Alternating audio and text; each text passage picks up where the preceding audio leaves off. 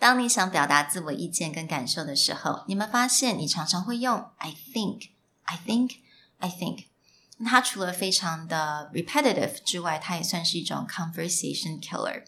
那如果你是想知道为什么，还有你想知道有什么其他的方式可以表达自我意见跟感受的话，Stay tuned to your episode today。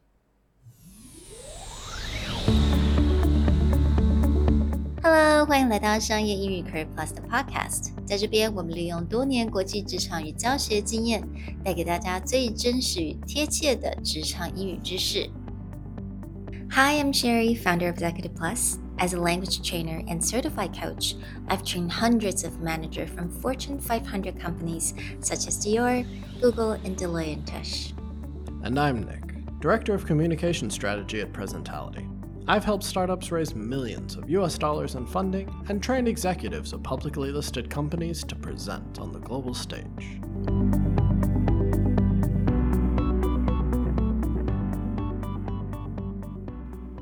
Welcome back to Career Plus Podcast, episode 10, where we're going to talk about how to express yourself. And just like the 80s pop icon Madonna, expressing yourself is really important. So, Sherry, Madonna, greatest 80s icon ever? Yes or no? I think she's alright. And this is why expressing your opinion is a very easy way to kill a conversation. We express our opinions every day, multiple times a day. But what a lot of us don't realize is sometimes when we express our opinion, we're more likely to kill a conversation than to keep it going and building a connection. Yeah, absolutely. Especially when you just kind of start the sentence with I think, because it's just basically about you, right? It has Right. nothing to do with the conversation itself. Sounds like the little engine that could. I think I can. I think I can. But you're just talking to yourself, right? Yeah，所以我们刚刚讲到说，用这种 I think， 你其实在讲的是自己的感受，但是你跟对方你没有做任何的连接，所以有的时候可就很像刚刚那样子，就是整个 conversation 就停住了，就延续不下去。Right. But if someone wanted to just start expressing themselves in a different way, how would they go about doing that? So there's so many different ways you can do that, and it is something that you have to remind yourself. 这些是你常常要提醒自己，因为每一个人都有他最习惯的方式。那 I think 它其实是一个非常直觉性的一种说法，所以你要改变它，我觉得还是需要一些时间。但是你可以常常提醒。For example, you can say, "I believe," or "In my opinion, from my point of view." I strongly believe, or I would say, I want to say. I think these are all very good ways to start a sentence Yeah, these are all a great way to start just mixing it up. Now, there are some subtle differences between like I think and I believe, one being more about the logical or another one I believe gets used a lot for faith. But in general is is these are pretty interchangeable and no one's going to call you out if you're like I believe this is the correct direction. They'd be like you believe or you think. So that's a good point. 那刚刚 Nick 有讲说，其实这一些的用意都是一样的，所以不 必要去太去着重说，哎，这个有什么有没有什么小小的不同？其实他们的用法都是差不多的。 Yeah, the only thing that we might play with, just from a viewer standpoint, if someone will be like, I think, blah, blah, blah, and be like, I don't want you to think, I want you to know. Okay, I remember hearing that from my professors. Yeah. you got to know this. You don't think this, right? Yeah.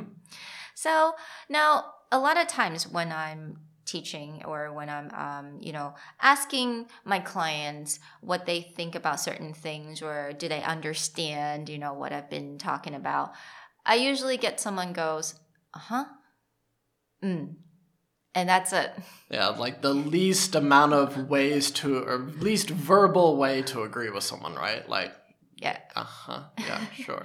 这让我觉得说有点虚，让我觉得你 真的懂吗？还是你们真的真的同意吗？You know, it just makes me feel like, you sure you actually agree with me? It got to be some other some other ways to express how you agree with someone, right? Yeah, I mean, and there's even very basic ways that sound a little bit more enthusiastic than hmm. something like, oh, absolutely, Or exactly. That sounds perfect. any of these phrases kind of show a bit more enthusiasm or engagement on behalf of the person who's giving agreement, right? Definitely. So definitely is another one. Oh, I couldn't agree more. Oh my god, I think that's uh that's my my ex boss's favorite phrase. Oh, really? Yes. I couldn't agree more. or you can say, "Oh, that sounds like a fantastic idea," or you know, "Oh, you have a great point." Right. So all these show agreement, but like we said, a lot of this time when expressing opinions is we want it to continue the conversation, continue building connection. So what do you think is the best way to either express your opinion in general or show agreement, but then make sure the conversation continues?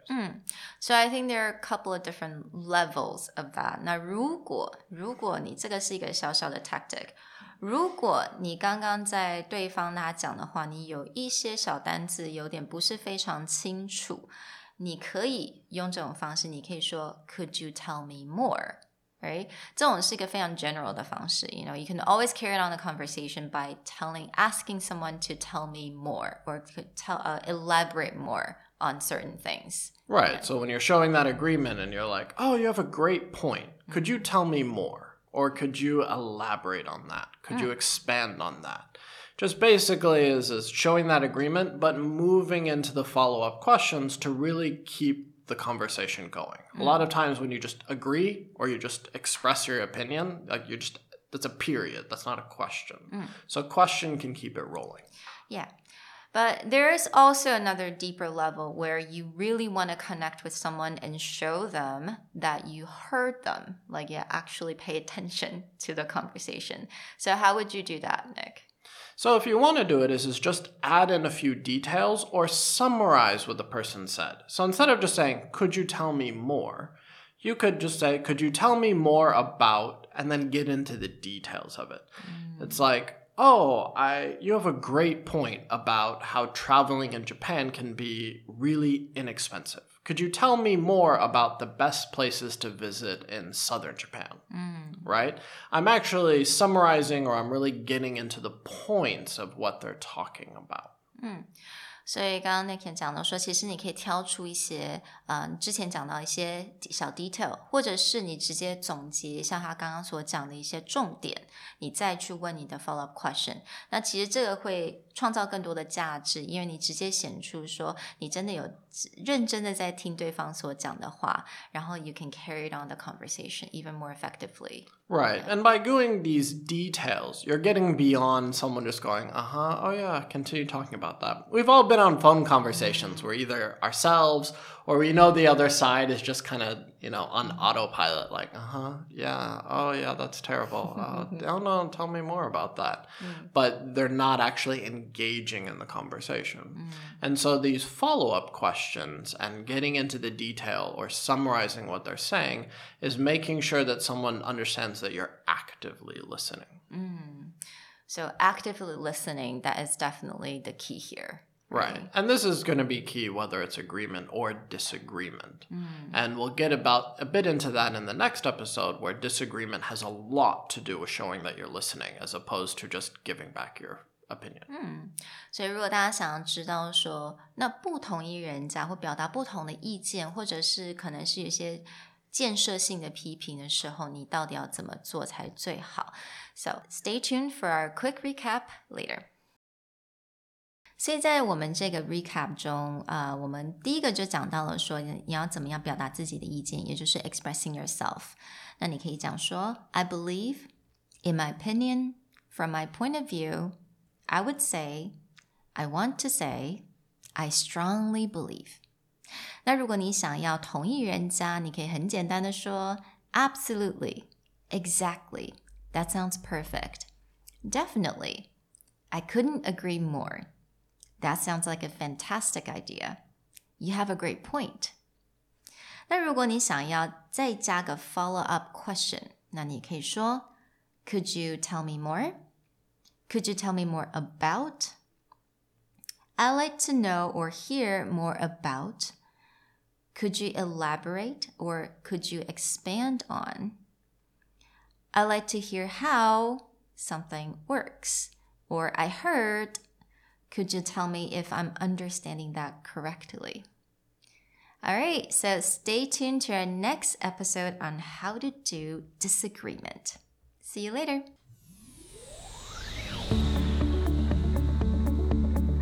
如果你喜欢我们的 Podcast，欢迎来追踪我们的主管英文 Executive Plus 的 Facebook。